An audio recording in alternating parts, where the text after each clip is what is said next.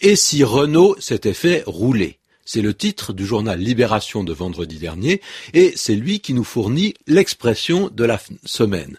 D'ailleurs, Alfred Soumou nous écrit de Brazzaville au Congo pour qu'on en précise le sens et l'emploi. Se faire rouler. Alors, qu'est-ce qui s'est passé? On a cru chez Renault que des responsables avaient trahi les secrets de fabrication de cette société qui fabrique des voitures, hein, et euh, que ces secrets avaient été vendus qu'il y avait eu de l'espionnage industriel. Seulement maintenant, on n'est plus sûr de rien. Est-ce que la direction de Renault a été mal informée? Est-ce qu'on a dénoncé des gens qui n'avaient rien fait d'illégal pour leur porter tort ou peut-être pour perturber le fonctionnement de la société?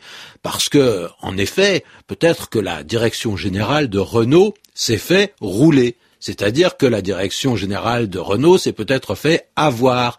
Elle est peut-être tombée dans le panneau. Voilà trois expressions qui ont un petit peu le même sens et qui sont tout à fait familières, presque argotiques. Hein. En effet, rouler dans un emploi familier, ça veut dire tromper abuser. Et bien souvent, le mot est plus fort encore, ça veut dire escroquer ou voler. Seulement, il s'emploie surtout lorsqu'on se place du côté de la victime. On dit je me suis fait rouler, c'est-à-dire on m'a trompé ou on m'a volé. Il s'est fait rouler, on nous a roulé. Alors pourquoi ce verbe?